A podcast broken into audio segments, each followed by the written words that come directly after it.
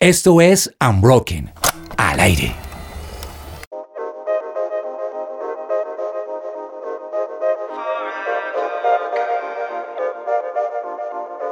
Bienvenidos todos ustedes a este programa, este episodio de Unbroken Project, el podcast. De verdad que es una felicidad inmensa acompañarlos a todos ustedes y con esta mesa increíble que está aquí y con uno que está remoto en el más allá. Otro universo. En este momento estamos con Luisa Guasa, estamos con Dani Beltrán. Eso. Desde Bogotá. Y otro Daniel que nos acompaña remoto, Dani Galvis. Bienvenidos. De verdad, gracias por hacer parte de esta mesa y por supuesto a Germancho Alvarado detrás de la producción, del maquillaje.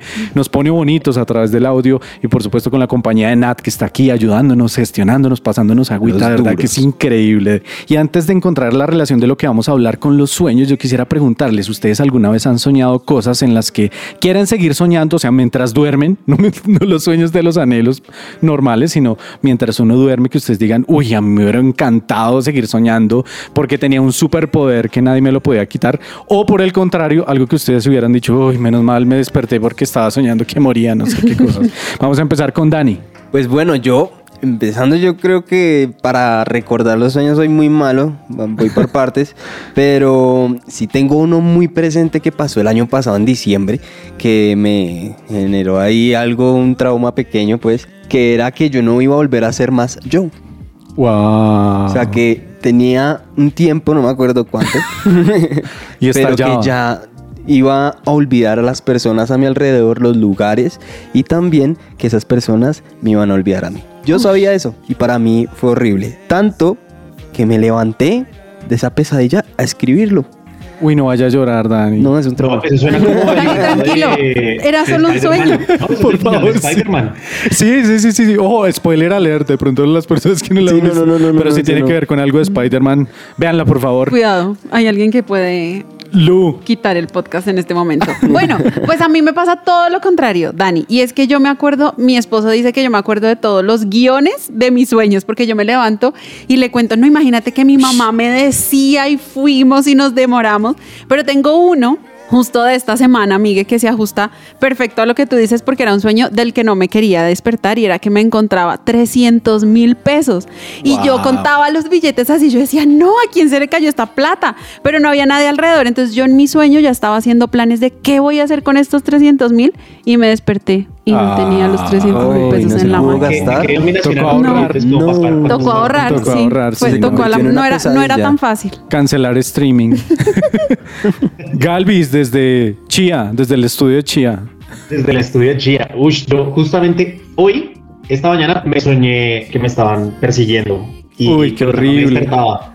Y, Qué- y corría y eso, mejor dicho. Eso fue un enredo, ese sueño. Usted Pero, me- pero sí. Usted me recuerda a mi esposa, suele soñar que está en el centro de la ciudad y que no consigue transporte. Para, para, para ella eso es una pesadilla absurda. Mi sueño, yo- mi sueño fue tal cual. Sí. Un taxi, luego ¿No te la encontraste? Estaba en el centro de la Qué ciudad. horrible. Yo una vez soñaba que peleaba con alguien, pero como que uno no le podía pegar. Uy, qué Uy, no, cosa tan horrible. asquerosa de la vida. Pero bueno, así como nosotros solemos tener sueños en los que queremos continuar y en los que a veces queremos salir de ahí, pues vamos a hablar de una dimensión desconocida. Por lo menos para la mayoría o tal vez conocida para otros, el metaverso. Wow, qué Increíble. temazo. Y Candente. estuvimos por las calles de esta ciudad preguntando para ellos qué era el metaverso. Vamos a escuchar. La gente habla por aquí y por allá. Vamos a saber qué piensan en la calle. Metaverso, metacho inverso. metaverso.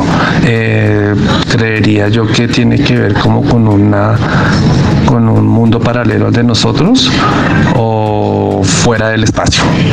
Para mí el metaverso tiene que ver con los perfiles de consumo en un nivel más acelerado de tecnología. Profe, a mí me suena como a, como a un mundo aparte, como a, como a una realidad paralela, pero que también sí algo así. Lo primero que se me viene a la mente al escuchar metaverso es un mundo virtual. Eh, lo primero que se me viene a la mente es el mundo digital y la vida virtual. Que tienen las personas por medio de las redes sociales y los juegos y la interacción en las redes sociales. Su presencia radio. Bueno, pero yo quiero que aclaremos para todas las personas que nos escuchan qué es esto del metaverso, porque hay muchos conceptos que no están suficientemente claros, que de hecho los escuchamos en los audios. Entonces, para eso está Lu, que nos va a ayudar a aclarar todas esas dudas e inquietudes. Así es, realmente hemos escuchado mucho este término y cada uno tiene una definición diferente, pero debemos saber que lo que traduce metaverso y se divide en dos partes. La primera es meta, que nos habla de el más allá y verso habla del universo. Entonces, lo que nos traduce es un entorno virtual de tres dimensiones que es parte de un juego de rol inmersivo en línea, es decir, un mundo ficticio y de realidad aumentada. Genial. Ahora, tenemos que aclarar que no es un videojuego, porque mucha gente piensa que el metaverso es jugar los Sims o jugar o estar jugando Fortnite, ¿sí? Claro, y lo que dicen, lo que decía Lu, eh, meta significa más allá, o sea que es un universo donde nosotros podemos hacer cosas más allá de las capacidades que tenemos aquí en la Tierra normalmente. Exacto. Lo buenísimo del metaverso, lo que esto traduce es que podemos vivir una vida fuera y completamente inmersos en una vida real. Es decir, imaginémonos que estamos viviendo una vida como la que tenemos hoy, porque realmente el metaverso es eso, ¿no? Un poco copiar y llevar a una realidad aumentada nuestra realidad de hoy, pero vivimos una vida casi perfecta. Entonces podemos tener lo que queramos, podemos adquirir las mismas cosas que adquirimos acá, inclusive podemos ir, como dice Dani, como dice la definición, un poco más allá. Entonces eso nos permite a nosotros probar cosas nuevas, llegar a lugares más rápidamente y vivimos una vida mejor casi que la que vivimos ahora. Exacto. Ahora, aunque podemos de, alguna manera saltarnos las leyes de la física, que es como lo que eh, en ese mundo podríamos omitir, entre comillas, si hay unos componentes claves, eh, Lu, ¿cuáles son esos componentes o cuáles son esas cosas que consideran al metaverso un metaverso? Claro que sí. Bueno, la primera de ellas es la constancia. Y yo quiero preguntarles, ¿a ustedes no les parecería o no les parecía muy chévere cuando jugaban esos juegos de niños como un Tamagotchi, donde uno lo dejaba y había un perrito y uno iba y estudiaba y cuando volvía por la noche el perrito se había hecho popó, tenía hambre y cosas así? O se había muerto. Pues, o se había muerto y le tocaba volver a empezar, pero uno pasaba la noche deprimido. Pues algo así mismo pasa en el metaverso. La vida sigue, la vida continúa, yo entro con mis gafas de realidad aumentada y demás, pero cuando salgo y vuelvo a entrar, la vida ha seguido. Entonces puede haber conciertos, puede haber algunos choques, puede haber fiestas y demás que me he perdido en el tiempo que no he estado, pero la vida realmente ha seguido. Entonces la continuidad y la constancia en el metaverso es uno de esos criterios y una de las particularidades. Otro es que hay un sistema económico funcional, es decir, funciona realmente la vida económicamente hablando, como funciona en nuestra vida real. Podemos comprar, adquirir, vender, y creo que de esto también vamos a hablar en programas más adelante, donde nos vamos a encontrar que ya se mueven millones y billones de dólares en el metaverso por comprar y adquirir bienes o servicios. Yo era uno de esos incrédulos que donde se mencionaban los bitcoins y aparecía la fotico del perrito, ¿se acuerdan? El fotico del perrito que era un Bitcoin y yo no podía creer.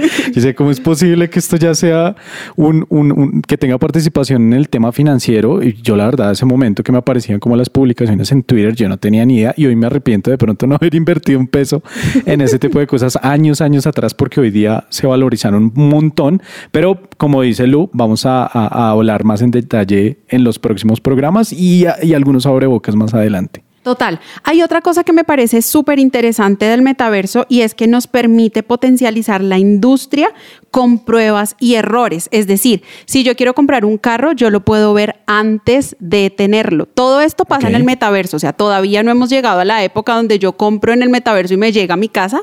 Todavía no, sé que va a venir en camino, pero yo puedo, y, y esto es un avance para la industria, puede ser inclusive para la medicina, donde yo puedo construir un edificio, puedo construir una máquina que me cuesta mucho hacer un modelo en impresión 3D en mi mundo físico, lo puedo hacer y ver en el metaverso y después traerlo a la realidad, entre comillas. Entonces creo que tiene sus particularidades, tiene sus beneficios y es una de las características del metaverso. O sea, vamos a poder hacer nuestro tan soñado test drive en el Tesla o en un Mercedes o en un Audi. Sin comprarlo. Sin se lo van a comprarlo. prestar. O sea, qué y maravilla. aparte ahí- usted va a ser lindo, entonces si le toman una foto no va a ser un feo en un Tesla, sino un guapo en un Tesla, porque el avatar puede ser cualquier cosa. Y no pasa nada si de pronto uno no tiene mucha práctica manejando, porque no, si se estrelló, pues no pasa Allá nada. no hay academias de Sí. conducción, ya yo sé manejar por default, mi avatar ya sabe manejar. Exacto. Oye, además de, de eso que, que mencionaste, que es súper importante, que hay que tener en cuenta que es cross-platform, creo que, que estabas a punto de mencionarlo también. Ujú. Y eso quiere decir que no es una aplicación que se llame metaverso y que yo la descargo o la instalo, no. Es, es la unificación de varios sistemas que hacen que el metaverso se desarrolle. Exactamente, es traer, como, como bien tú lo dices, Miguel, es hacer que varias plataformas se unan en una misma y de hecho eh, Meta, que es una empresa creada por Facebook, no es que el metaverso vaya Exacto. a funcionar, que yo entre a Facebook y entre al metaverso, no. Y esto creo que lo vamos a ver más adelante porque el metaverso va a incluir y trae consigo una adquisición de temas y de herramientas diferentes, como unas gafas, como unas manillas, como unos chalecos. Nuestros computadores no van a seguir siendo los mismos. Es más, hay personas que dicen que ni siquiera la red 4G va a ser capaz de soportar el metaverso cuando esté en su manera completa. Uno los escucha y es como, wow, ya quiero estar ahí, ya quiero pertenecer a esto. Total, total. Pero mi pregunta es, o sea, ¿yo puedo tener muchos avatar o es simplemente un, un- uno solo y entro como ese avatar y entonces allá yo soy mono, ojos azules, así increíble?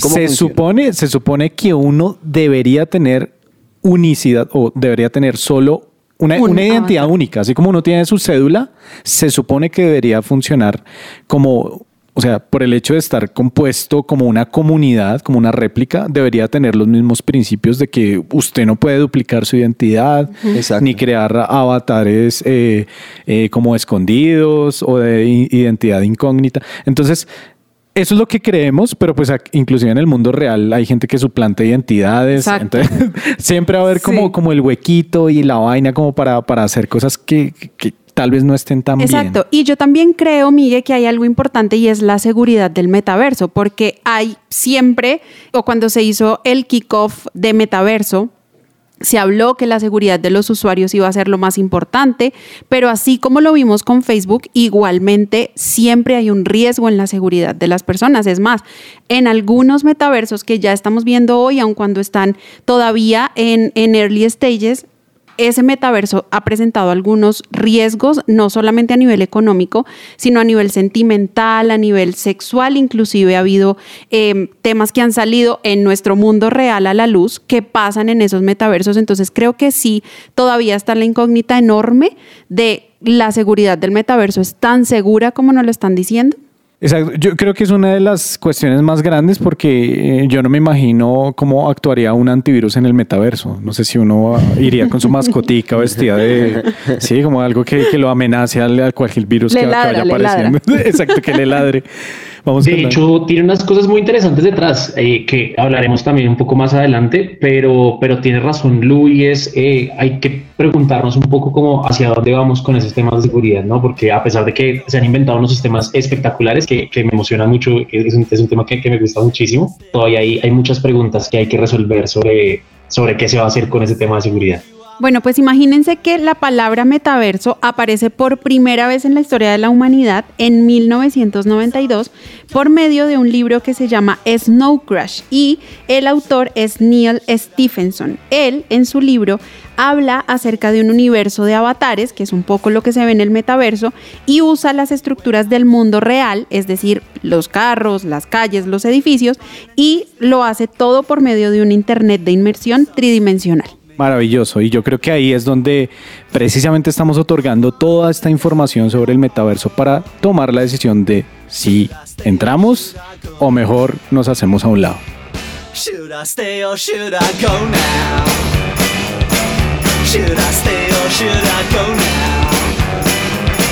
Su presencia radio te acompaña. Lu nos había compartido algo de unas gafas que uno tiene que usar y, y- y a veces eso queda en el aire porque uno no tiene ni idea si es cualquier gafa y no le instala ahí cualquier cosa. Uno compra una montura y ya. Una y- montura, Y, le manda a instalar unos lentes. Exacto. Pero vamos a aclarar bien esto porque hay ahí un tema de realidades que necesitamos comprender que es bajo lo que se rigen los metaversos. Y para eso, aquí tenemos a Dani, el experto de la mesa sobre realidades. Dani Beltrán. Pues bueno, experto no sé, pero ya he aprendido Sí, claro que bastante. De, Todos- de todos hemos aprendido, sí. Exacto, sí. La realidad eh, virtual, yo creía que eso era lo único. ¿sí? Yo imaginaba o veía, eh, no tengo unas, como eh, mi querido amigo Dani por dos. Uy, sería genial que la pudieran. Pero sería Toca tomar la foto y publicar en redes. Hay que tomar la foto, es cierto. Toca Aquí preguntarle a los oyentes cómo se imaginan a las voces detrás de. Los avatares de las voces. Esos avatares, sí. Pero entonces, eh, esta realidad, ¿sí? Se basa en algo totalmente de, de- de los gráficos de una computadora, ¿sí? No tiene nada que ver con nuestra realidad. Realidad, por así decirlo. Entonces, uno piensa que esto es un término nuevo, que es de los 2000 para acá, pero realmente esto nació en 1968. Wow. ¿sí? Desde entonces se habla, pero es desde 2013 que con el nacimiento de Oculus Rift eh, DK1 eh, ya empieza este mundo y se empieza a desplegar.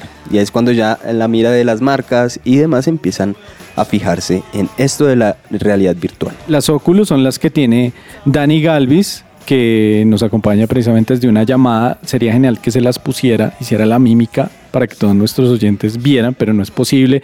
Ojalá más adelante pudiéramos transmitir ese programa a través de unas Oculus. Uf, eso Uf, es una idea. tremendo. Wow. Bueno, pero Pero los- para que los oyentes escuchen cómo me las pongo.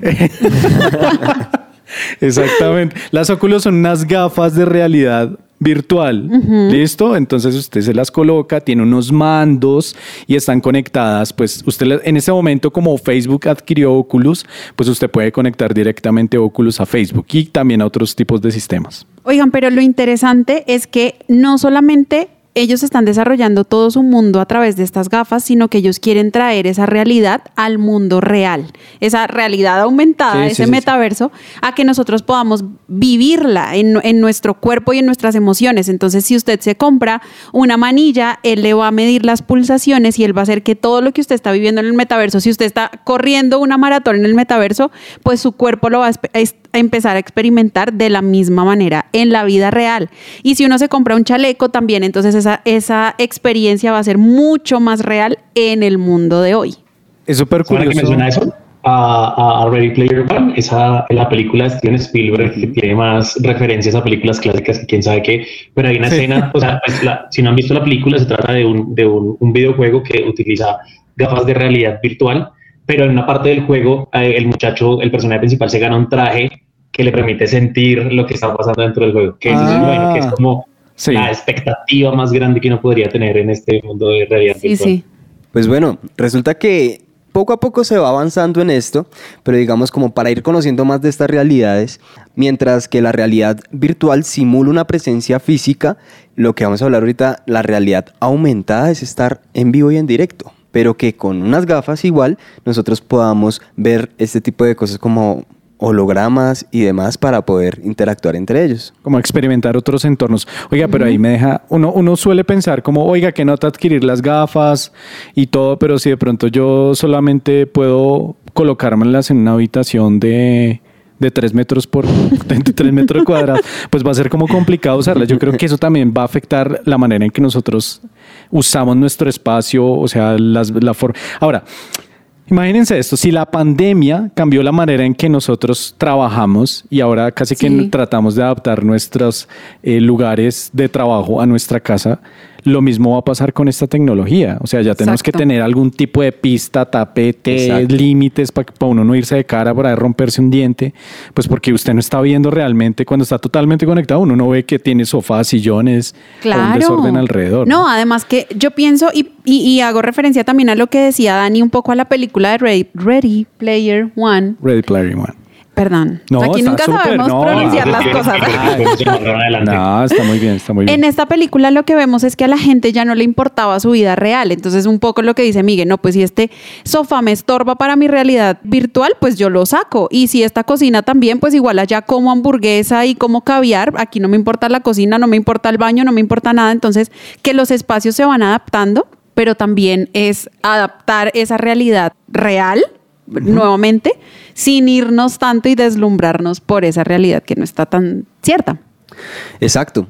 Y entonces, pues uno va imaginando el tema de, las, de los hologramas, que uno lo veía en las películas hace un buen tiempo, y decir como esto cuándo va a pasar, y poco a poco sin darnos cuenta, ya va llegando a nuestras vidas. Pero de la realidad aumentada, ahora damos un paso a la realidad mixta. ¿Qué es esto? Básicamente es unir realidad virtual con realidad aumentada. ¿Qué pasa? Con la realidad aumentada yo tengo una limitación que es que yo necesito de un dispositivo, puede ser de un celular, de una tablet, de unas gafas, eh, pero no puedo interactuar como tal con los eh, hologramas o esto digital que, que se presenta frente a nosotros. En cambio, la realidad mixta sí nos permite hacer esto. Entonces nosotros ya podremos ver en el entorno estos hologramas y podemos moverlos, interactuar y así poder eh, ya sumergirnos de una forma más presencial. Más real. Hay una, de pronto, este, estos, estos dos pueden ser un poco complicadas, la realidad aumentada y la realidad mixta, pero la realidad aumentada, para entenderlo un poco mejor y como tener un imaginario a los oyentes, es como cuando jugábamos Pokémon Go que no puede poner eh, el, el, Pokémon ahí en la mesa y luego tratar de capturarlo y el Pokémon realmente no está sobre la mesa, pero sí. eh, nosotros más o menos estamos interactuando con él en un espacio en el cual él está. Y la realidad mixta, así como mencionaba Dani, mezcla los componentes de, de, de, realidad aumentada con un poco de, de, la realidad virtual. Entonces, hay unas, hay unas gafas, Microsoft es el que está ahorita trabajando más en, en realidad mixta, se llaman los HoloLens y esos, esas, esas son unas gafas que se las ponen y si uno, por ejemplo, está construyendo una máquina o si uno, por ejemplo, está armando un proyecto de una construcción o algo, uno puede ver, por ejemplo, detrás de la pared donde está el cableado eléctrico, uno puede saber cuál es la pieza que le hace falta a la máquina. Entonces, uno está jugando con la máquina, no está jugando con el cableado, pero realmente no está como tocándolo en sí, a pesar de que después podría llegar a interactuar con él. Al buen estilo de Iron Man. Exacto. Así es. Es que, es que ese, ese nivel de interacción a veces uno cree que, que solamente está relacionado a los videojuegos, uh -huh. pero, pero tiene que ver con cómo, cómo ahora vamos a manipular la información, cómo va a ser ese nivel de interacción con la información, por ejemplo, para, para las empresas fintech, para las compañías fintech. Uh -huh. O sea, la visualización de la información ya va a ser totalmente diferente. Yo cómo voy a tratar con las gráficas o, o cómo yo voy a interactuar con esa información que está relacionada a los gráficos, por ejemplo, ejemplo, en fintech con la o en compañías financieras. Sí, total. Yo tengo una pregunta eh, en este tema del metaverso y es cómo interactúan las marcas aquí. ¿Cómo va a ser el tema de comprar y vender? ¿Vamos a tener publicidad? ¿Va a haber eventos? ¿Esto cómo funciona? Bueno, dentro de las marcas ya se han presentado muchos ejemplos. Uno de estos es, por ejemplo, Uber realizó en la estación principal de, de Zurich como una pantalla gigante, ¿sí? Donde ellos se veían como un espejo, pero al, alrededor empezaba a ver el carro y empezaban a ver como paisajes, ¿sí? Diciendo como que, oiga, Uber llega a todo lugar, ¿sí? Mm. Entonces estaba en una selva, eh, entonces se trasladaba por allá a un desierto y así. Entonces es como sumergirlo dentro de esa experiencia. También pasa con los Nike, eh, una campaña que hizo Nike que se llama el Nike ID, que lo que hace es coger un tenis, ¿sí? la silueta que más le guste, por así decirlo, colocarlo en, en una eh, máquina y allí como que se empiezan a reflejar los colores en sí. realidad aumentada y entonces mm. empieza a uno escoger, esto yo lo quiero, el chulito lo quiero amarillo, la suela la quiero como uh -huh. azul, entonces eh, este tipo de cosas lo hacían para los clientes más indecisos, decir como, pero ¿cómo hacer? Si, si me llevo este de pronto no me gusta y demás. Aquí en Colombia se han presentado también casos. Uno de ellos es con la embajada de, de, Australia, que la verdad fue por mi trabajo tuve como una cercanía con ese proyecto. Y lo que se hacía era con realidad virtual.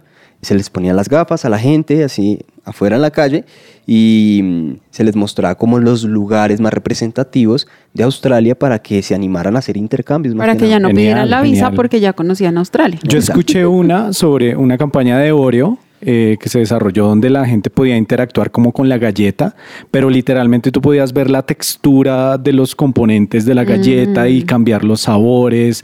Y, y yo tengo mucha curiosidad, por ejemplo, de empresas como Unreal Engine, que es una, que es como esta, esta plataforma para crear videojuegos que desarrolló Epic Games. Eh, porque ellos han alcanzado un nivel de realismo brutal. O sea, y los que nos escuchan pueden ahí googlear. Se llama Unreal Engine. Es un, es un motor de, de para crear videojuegos, pero también tiene esa, esa, esa, esa capacidad para crear esos gráficos con ese nivel de detalle casi que similares a la realidad. Hay otra cosa muy bacana que está pasando aquí en Colombia, que es un restaurante que se llama Frenesí. No estoy seguro exactamente dónde queda, pero tienen una experiencia muy bacana con realidad aumentada y es uno llega al restaurante y hay un mini chef que está todo el tiempo pues como preparando la comida delante de uno. Entonces uno puede jugar con el mini chef que está en la mesa y preparar el plato que uno quiere comerse ese día y luego vienen desde la cocina y ya le te entregan a uno un plato real basado en las decisiones que uno tomó en el Wow, que le permitieron. rico. Increíble. Wow. Pero también, esto también a- no solo en las marcas afecta, sino en los juegos. ¿sí? Hay muchos Exacto. juegos que, que están utilizando esta, esta realidad. Yo creo que aquí en la mesa por lo menos hemos, hemos jugado algo que se llama Mario Kart. Claro. ¿cierto? Buenísimo. Claro. Resulta que ahora ellos tienen um, una versión que se llama Home Circuit, que es desde la casa, uno simplemente como coloca cuatro, para, cuatro sí, parales, objetos y demás del circuito como uno quiere maletas. coger. No, es- son como unas sí, por paleticas. si acaso. Como cuando uno jugaba fútbol en la casa que ponía Pero uno maletas. puede poner ese tipo de trampitas, por así decirlo, Ah, en la genial. carretera. Y uno juega con la Nintendo Switch a pasar y a ver tú como la carrera desde, desde la propia casa de uno. Propia Entonces, casa. eso es increíble, pero lo más avanzado que yo, cuando lo vi, yo dije, esto es ya otra cosa y me encantaría estar montado. Eh, hay una empresa que se llama eh, Virtuix, que mm, tienen algo que se llama el Omni One. Que esto, no sé si han visto videos de eso, pero es como una base en el que uno puede correr Wow. estático. Con Eso es lo que yo pregunto, arma, sí. con unas gafas y uno Ah. meterse y, y físicamente saltar, disparar y así como con todas las acciones físicas para jugar. Entonces, si quiere uno, más o menos esto puede estar valiéndole como unos dos mil dólares. Sí, yo creo que hay que bajar un- buena parte del presupuesto si no quiere montarse en ese Ah. universo. Sí, sí, sí, sí. Pero bueno, así como hemos hablado cosas súper interesantes, ahora saltemos a los mitos y realidades. Eh, lo primero que se me viene a la cabeza cuando escucho la palabra metaverso es el ciberespacio, aquella conexión que hay entre la tecnología y las redes sociales y todo aquello cibernético con lo normal. La palabra metaverso es como esos juegos de la realidad virtual, por decirlo así, que es cuando cogen a una persona y le ponen las gafitas y hacen como que atrás de lo que tú ves, tú ves en esas gafas, pues sea tu realidad. Pues un metaverso yo creo que es como un tipo de verso. Ahí son muchas cosas. Ah. Un mundo al revés, después pienso en un mundo todo, todo metálico, o sea, estructuras metálicas. Eh, O también pienso en muchos mundos al mismo tiempo. Su presencia radio. Y así como decía Miguel, pues efectivamente creo que hay que aclarar un montón de mitos y realidades que tiene el metaverso. Creo que hemos hablado un poco de, de los mitos que en, en general siento que los mitos que se presentan del metaverso tienen que ver más con los temores que uno tiene sobre el metaverso. Entonces, no sé, si- bueno, ya, ya hemos hablado un par, nos hablamos de seguridad, no sé si ustedes de pronto hayan escuchado que su abuelita se preocupa por algo del metaverso por ahí. Sí, pues principalmente, pues no mi abuelita, pero yo sí me preocupo. Y es con la idea de que, pues el día de mañana esto va para que ya no vamos a tener dinero manipulable. Sí. O sea, hoy pues tenemos la tarjeta y eso en algún momento fue como el temor. Si la gente sacaba, hoy día la gente sigue sacando toda la plata al cajero y se demora cantidad de años para ir metido sacando todo por el temor de de pronto de no tener el dinero físico. Pero en el futuro, digamos hipotético en que el metaverso tome control del sistema financiero, pues no vamos a tener nada físico. Entonces eso a uno sí le causa como, ¿será que mi dinero sí va a estar seguro en forma de código? Además Ese- que no ese es hay a como quien irle a, reclamar porque usted llama al banco y dice, oiga, no tengo, no me aparecen 10 mil pesos que consigné ayer y el banco le responde, pero allá quién, allá no quien le responda. Imagínese usted haciendo un reclamo y dictando todo ese código. No, pues eso es una locura, no tiene que tenerlo anotado. Es Se lo lo, que me imagino. No, no, pues si es mi plata, yo me lo aprendo. No, qué maravilla. Que ahí sí a, a estimular toda la memoria que uno no, que uno no ha estimulado durante años. Es cierto, pero ven que este el tema financiero posiblemente entra como en el top uno claro. de las preocupaciones más grandes que tienen las personas cuando se trata del dinero. Pero como les mencionaba ahorita, a mí me parece que el tema de, de la seguridad en, pues en este metaverso es- tiene una base muy interesante que alguna vez habrán escuchado, siempre viene de la mano, pero creo que uno nunca le presta atención y cree que es lo mismo, que es el blockchain, Ajá. que hablaremos un poco más a profundidad de eso más adelante, pero eh, bueno, más adelante me refiero a en los siguientes programas que tendremos de esta Está- serie. está Van bien, a está estar buenísimos. Buenísimo. Exactamente. Pero entonces el blockchain es un, es un sistema de seguridad bastante interesante en el cual todo el mundo tiene acceso a conocer la información de lo que está pasando. Entonces, lo que decía Lude, oiga, se me perdieron 10 mil pesos que yo transferí a alguna persona en algún lugar, realmente no sucede porque todo el mundo sabe en dónde está la plata en todo momento. Entonces, es un tema de, de- de dinero, del, del dinero es muy interesante y también, pues, no sé si se habrán dado cuenta, bueno, yo que a mí me gusta un poco la tecnología, he tratado de conseguir las tarjetas gráficas para el computador y están súper caras.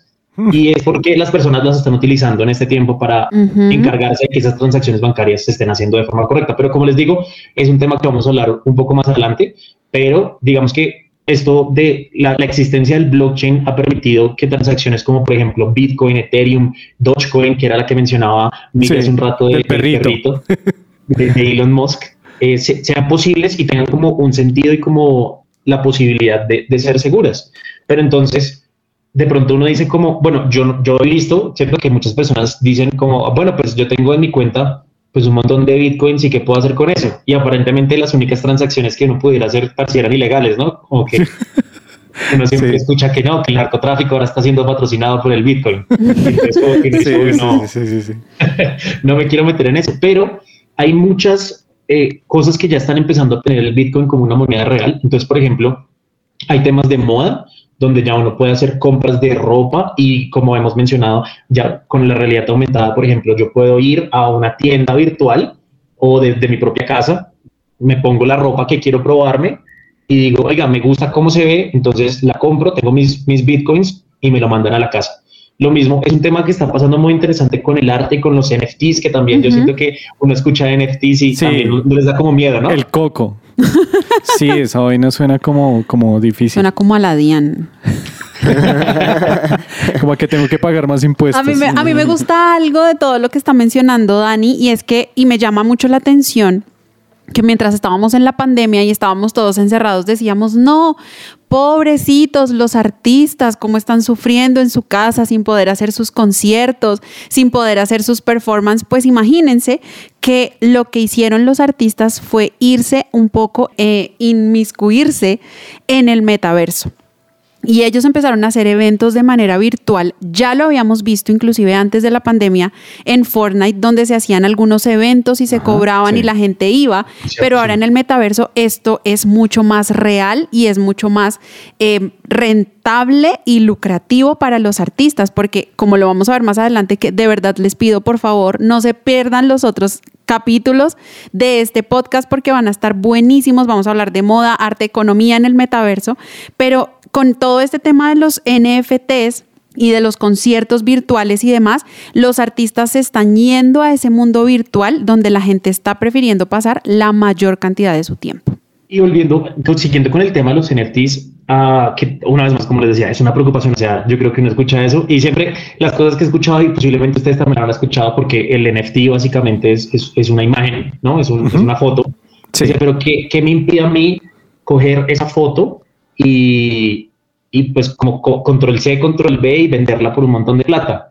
Y ahí otra vez vuelve y entra el tema de blockchain. El, el tema de blockchain es un tema muy lindo, que en verdad me apasiona muchísimo y que hablaremos el próximo programa. Pero básicamente lo que dice el blockchain es, existe un registro único para cada una de las compras que hacemos. Entonces, el vestido que usted compró y que le preocupa que de pronto no le llegue a la casa o que la plata se perdió, eso tiene un registro único de transacción. Lo mismo el cuadro que usted compró, lo mismo la boleta del concierto a la cual usted pues adquirió en algún medio y que va a poder entrar. Es un tema de, de dónde están los registros y de que todo el mundo lo va a poder ver. Y que es de pronto una preocupación de, de todo el mundo como de, oiga, de- me- las personas están viendo eh, o van a poder saber cómo yo hice una transacción y le mandé plata a Miguel.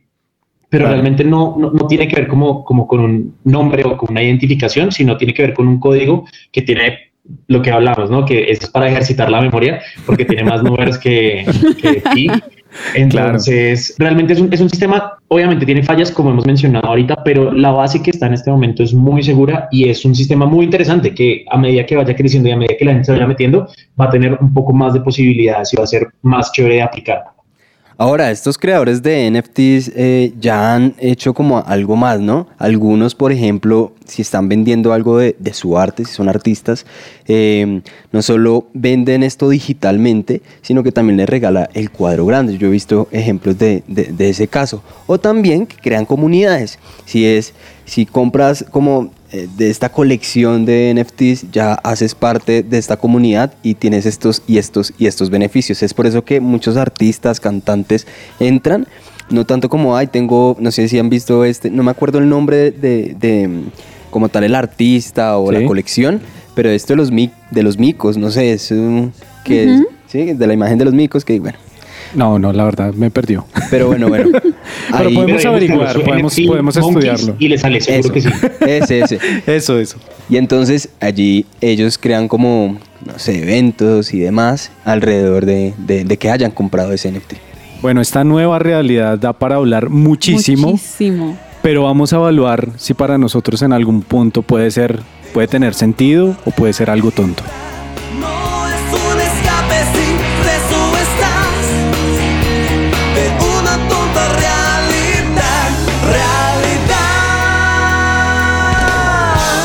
Su presencia radio te acompaña.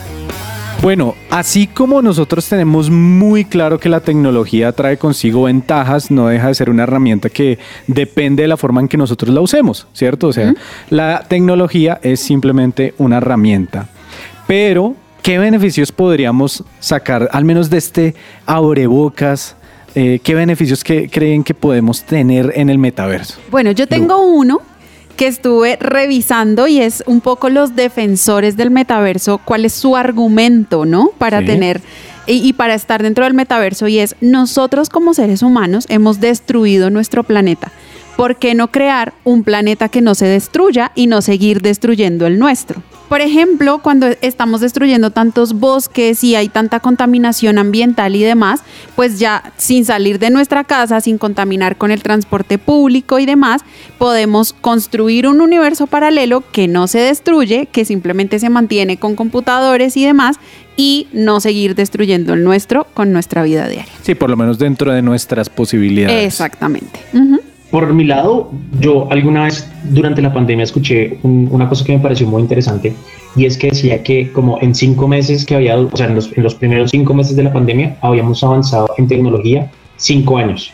O sea que los, los- los avances que estaban esperándose para dentro de cinco, bueno, ya para este momento, dentro de tres años, ya estaban. Y, y pues digamos que la, la posibilidad de, de reunirnos virtualmente y de trabajar virtualmente, como hablábamos al comienzo, nos pues empezó a existir porque las empresas no se les hubiera ocurrido nunca en la vida decir como, ah, no, sí, es que eh, vamos a tener personas en la casa trabajando y como que tiene sentido y es rentable. Pero entonces ahora, ¿cuántas cosas más podrían aparecer, no? Ya las personas pueden ir a una oficina completamente sin tener que como, ah, no hay llamadas, pero yo estoy en la oficina y camino y me siento en mi trabajo y interactúo con mi, mi coworker que tengo aquí al lado. De acuerdo, de acuerdo. Bueno, yo creería que uno de los beneficios más grandes es lo que mencionábamos al inicio, de lo de la prueba y error. O sea, me Sí. parece fantástico que uno pueda de pronto comprar objetos, bueno, mirarlos antes de comprarlos mejor, cómo va a quedar en nuestro espacio y decir como, oiga, pega bien, este color está bien y como que lo adquiero. Yo creo que la industria manufacturera se va a ver muy beneficiada con este metaverso, o por lo menos con lo que nos prometen que va a ser, precisamente por lo que está diciendo Dani, porque vamos a poder tener la posibilidad de probar máquinas gemelas antes de que salgan a, a- a producción. Además, la industria de la salud igualmente se va a ver muy beneficiada porque los médicos van a poder operar, van a poder ver órganos que no existen en la realidad, Oh, pero que se se han podido crear en el metaverso y después duplicarlo en el mundo real. Eso está súper chévere, todo lo que hemos hablado de beneficios. Claramente estas son hipótesis hasta el momento, pero ahora hablemos un poquito rápidamente de los riesgos. Yo por lo menos qui- quisiera empezar con uno, que es como el que nos puede preocupar a la mayoría, y es el tema de relacionarnos en comunidad, que se pierda el contacto Uy, sí. humano, la cercanía, el abrazo. De pronto para algunas personas que nos escuchan van a pueden sentir como el control de eso, de pronto puede ser que Ujú. sean muy autodisciplinadas y, y no tengan ningún problema con diferenciar entre ambos escenarios, pero hay otras personas como, como nosotros que a veces podemos sumergirnos en el teléfono teniendo a otra persona al lado y no Sí. le paramos ni cinco de, de- no ponemos ni cinco de cuidado. Eso podría ser un riesgo, como Ujú. el tema de relacionarnos como naturalmente como humanos. Sí, además, Migue, que hay muchas personas, o me cuento, que somos tímidas. Entonces, nos parece fabuloso tener un mundo donde no interactuemos con la gente real, sino que si me cae gordo no lo saludo, simplemente me quito las gafas, y igual estoy solo y encerrado en mi cuarto. Entonces, creo que lo que tú dices es, es muy válido en términos de equilibrio de saber cuándo voy y juego Mario Kart, como nos decía Dani, en mi metaverso o en mi realidad aumentada, pero cuando voy me tomo un tinto con un amigo realmente y hablo face to face. Claro, lo importante es que no se nos vuelva una máscara.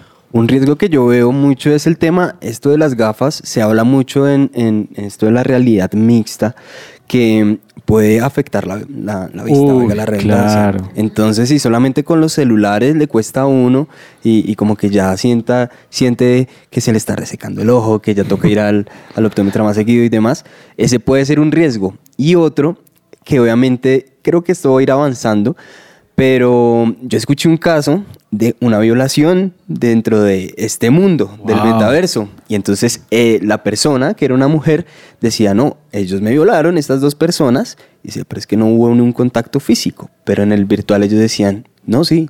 O sea, ella decía como sí, sí hubo. Sí, sí me sentía abusada. Entonces no sé hasta qué punto pueda regir algo legal dentro de todo eso. Interesantísimo. Dani. Y siguiendo con ese hilo que tiene Dani, a mí me parece también como el tema de, de hasta dónde van las leyes en el mundo real, sabiendo que en el mundo virtual de pronto hay ciertas cosas que no aplican. Entonces, de pronto una persona está acostumbrada a una conducta repetitiva en, en el metaverso y como nos estamos metiendo y metiendo más en el tema del metaverso y pasando posiblemente más tiempo ahí, la línea entre lo que es ley y lo que ya no es ley, entonces empieza a ser un poco borrosa en la vida real, porque yo siento que tengo el derecho y la autoridad para poder hacer exactamente las mismas cosas a las personas que tengo enfrente en la vida real. Exacto. Y eso me parece delicado.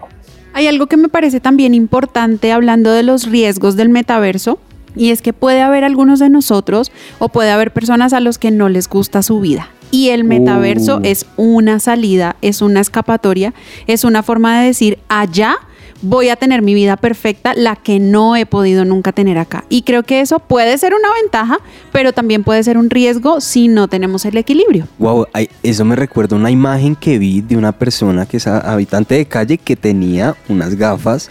eh, Sí, de ¿Los realidad virtual. Wow. Decía como que podía jugar y podía Sí. meterse en su. El allá era en rico. esa realidad. Uy, eso está tremendo. Entonces, es increíble. Solo- la sola imagen es, habla por sí sola. Es increíble.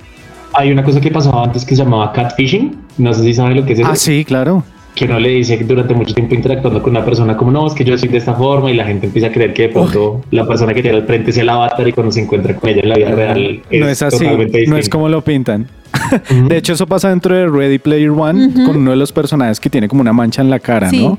Eso me parece tremendo que... Ella- eh, dale, dale. No, ella tiene una mancha y ella se inmiscuye realmente en este mundo es para esconder porque allá era súper linda y todos le echaban piropos y era como la sensación de las carreras porque ellos corrían algunas carreras pero cuando ellos se conocen en, en realidad ella se esconde todo el tiempo. Y él un poco el, el protagonista lo que le dice es ven tú eres linda en este mundo o sea no te preocupes no necesitas esconderte detrás de esto porque tú igual me gustas aquí no importa tu mancha entonces creo que eso también nos lleva a nosotros a reflexionar si estamos esperando algún día el metaverso para que allá sí podamos Exacto. tener un mundo donde todo sea posible, donde todo sea alcanzable, ser ricos, tener el carro que queremos y de esa manera evadir nuestra realidad. Que también es buena, ¿no? Spoiler alert ahí por, para las personas Sí, sí, que sí, no sí. han visto la película. Oigan, pero todo esto que estamos hablando vamos a tener, eso es lo que más alegría me produce, que vamos a tener la oportunidad de conversarlo con más calma y profundizarlo. No se nos va a quedar en un solo programa Sí. para que todos nuestros oyentes permanezcan ahí conectados y en sintonía con esta serie. Pero hay algo antes de cerrar, antes de irnos, que tiene que ser determinante y es que cómo va a ser nuestro uso en el metaverso como creyentes, cómo va a ser nuestra participación. Wow. Y ahí les dejo ese abrebocas porque en nuestro último episodio de esta serie vamos a hablar de eso. Entonces les dejo eso ahí como para que se llenen de ansiedad. No y mentiras, como no, lo imaginamos, ya no tengo que salir de mi casa, no tengo exacto. que leer la Biblia realmente, ya ¿Cómo va a alguien me la va a leer, eso cómo va a ser. Sí, de pronto tenemos tabús al respecto. Bueno, ahí vamos, ahí, ahí hay carnecita de dónde cortar. Buenísimo. Y por lo pronto, espérense en nuestro siguiente episodio. Vamos a tener a un doctor, un señor Daniel Galvis, hablando, hablando, hablando de, de cómo funciona Wow. este tema de la economía en el metaverso, porque sé que e- es un tema de mucho interés hoy día. Les agradezco a todos ustedes por estar en esta mesa, a todos nuestros oyentes. Los esperamos que se conecten en nuestro próximo programa. Compartan, denle like, comenten, escríbanos. No se canse de, de- de- de promover este- estos programas que hacemos con tanto cariño. Este podcast, Unbroken Project, atesórenlo en su corazón, por favor. Es. Síganos en redes sociales, aparecemos como supresenciaradio.com, arroba supresencia radio, en Facebook, en Twitter, en Instagram. Y nos taguean, nos taguean, no sean así. Sí, por Sí. Nos vemos en el próximo. Gracias, chao.